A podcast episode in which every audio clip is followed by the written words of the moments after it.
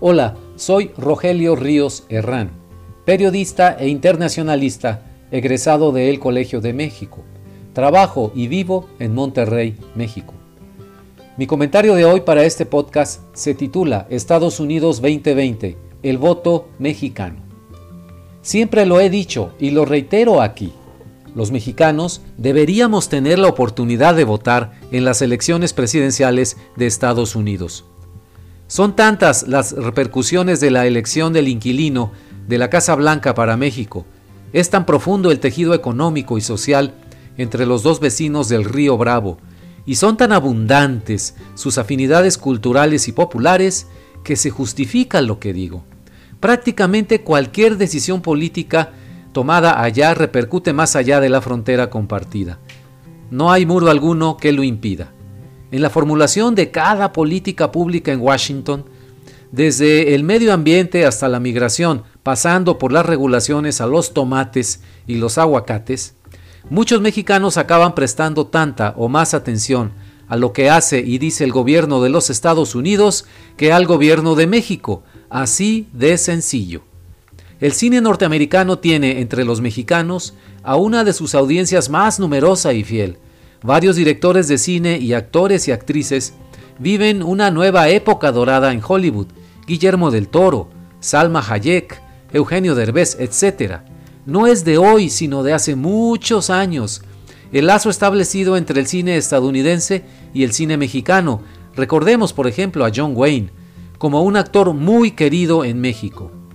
Literatura, academia y medios de comunicación dedican en Estados Unidos mucho espacio a México, más quizá que a cualquier otro país de la América Latina, aunque desafortunadamente casi siempre por su nota roja y la violencia.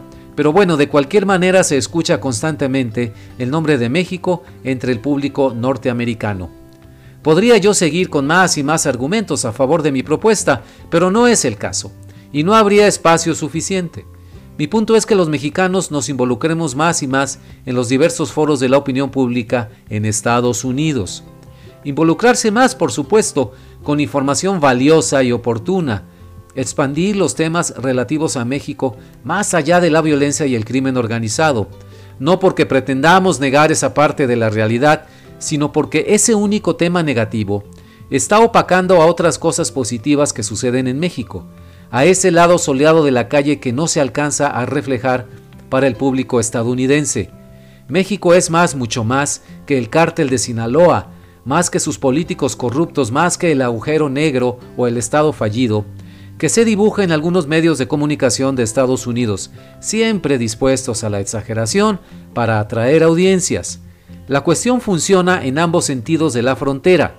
Estados Unidos es una nación demasiado compleja y vasta para reducirla a la figura del presidente Trump, o creer que todos los gringos son iguales, postura en que caen con tanta frecuencia muchos mexicanos.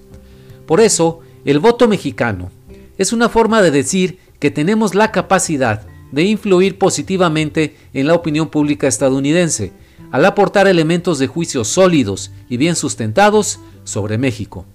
No nos presentaremos en una casilla en noviembre próximo a votar, lo que podemos hacer y desde ahora es explicar lo que es México a los estadounidenses, pero todo México, sus caras luminosas, su gente pacífica y de mente abierta, los pueblos y ciudades en que residen muchos norteamericanos y se sienten como en su casa sin ser molestados porque sean gringos, es una batalla larga y sostenida que irá más allá de los resultados electorales y de quien ocupe la Casa Blanca en 2021 en el nuevo ciclo presidencial, pero que cada mexicano puede pelear. No dejemos solos a nuestros diplomáticos que sudan la gota día a día al dar la cara por nuestro país en Estados Unidos, ni a los artistas, académicos, escritores, poetas, periodistas, deportistas, etcétera, a todos los mexicanos que día a día votan con su esfuerzo por México en Estados Unidos.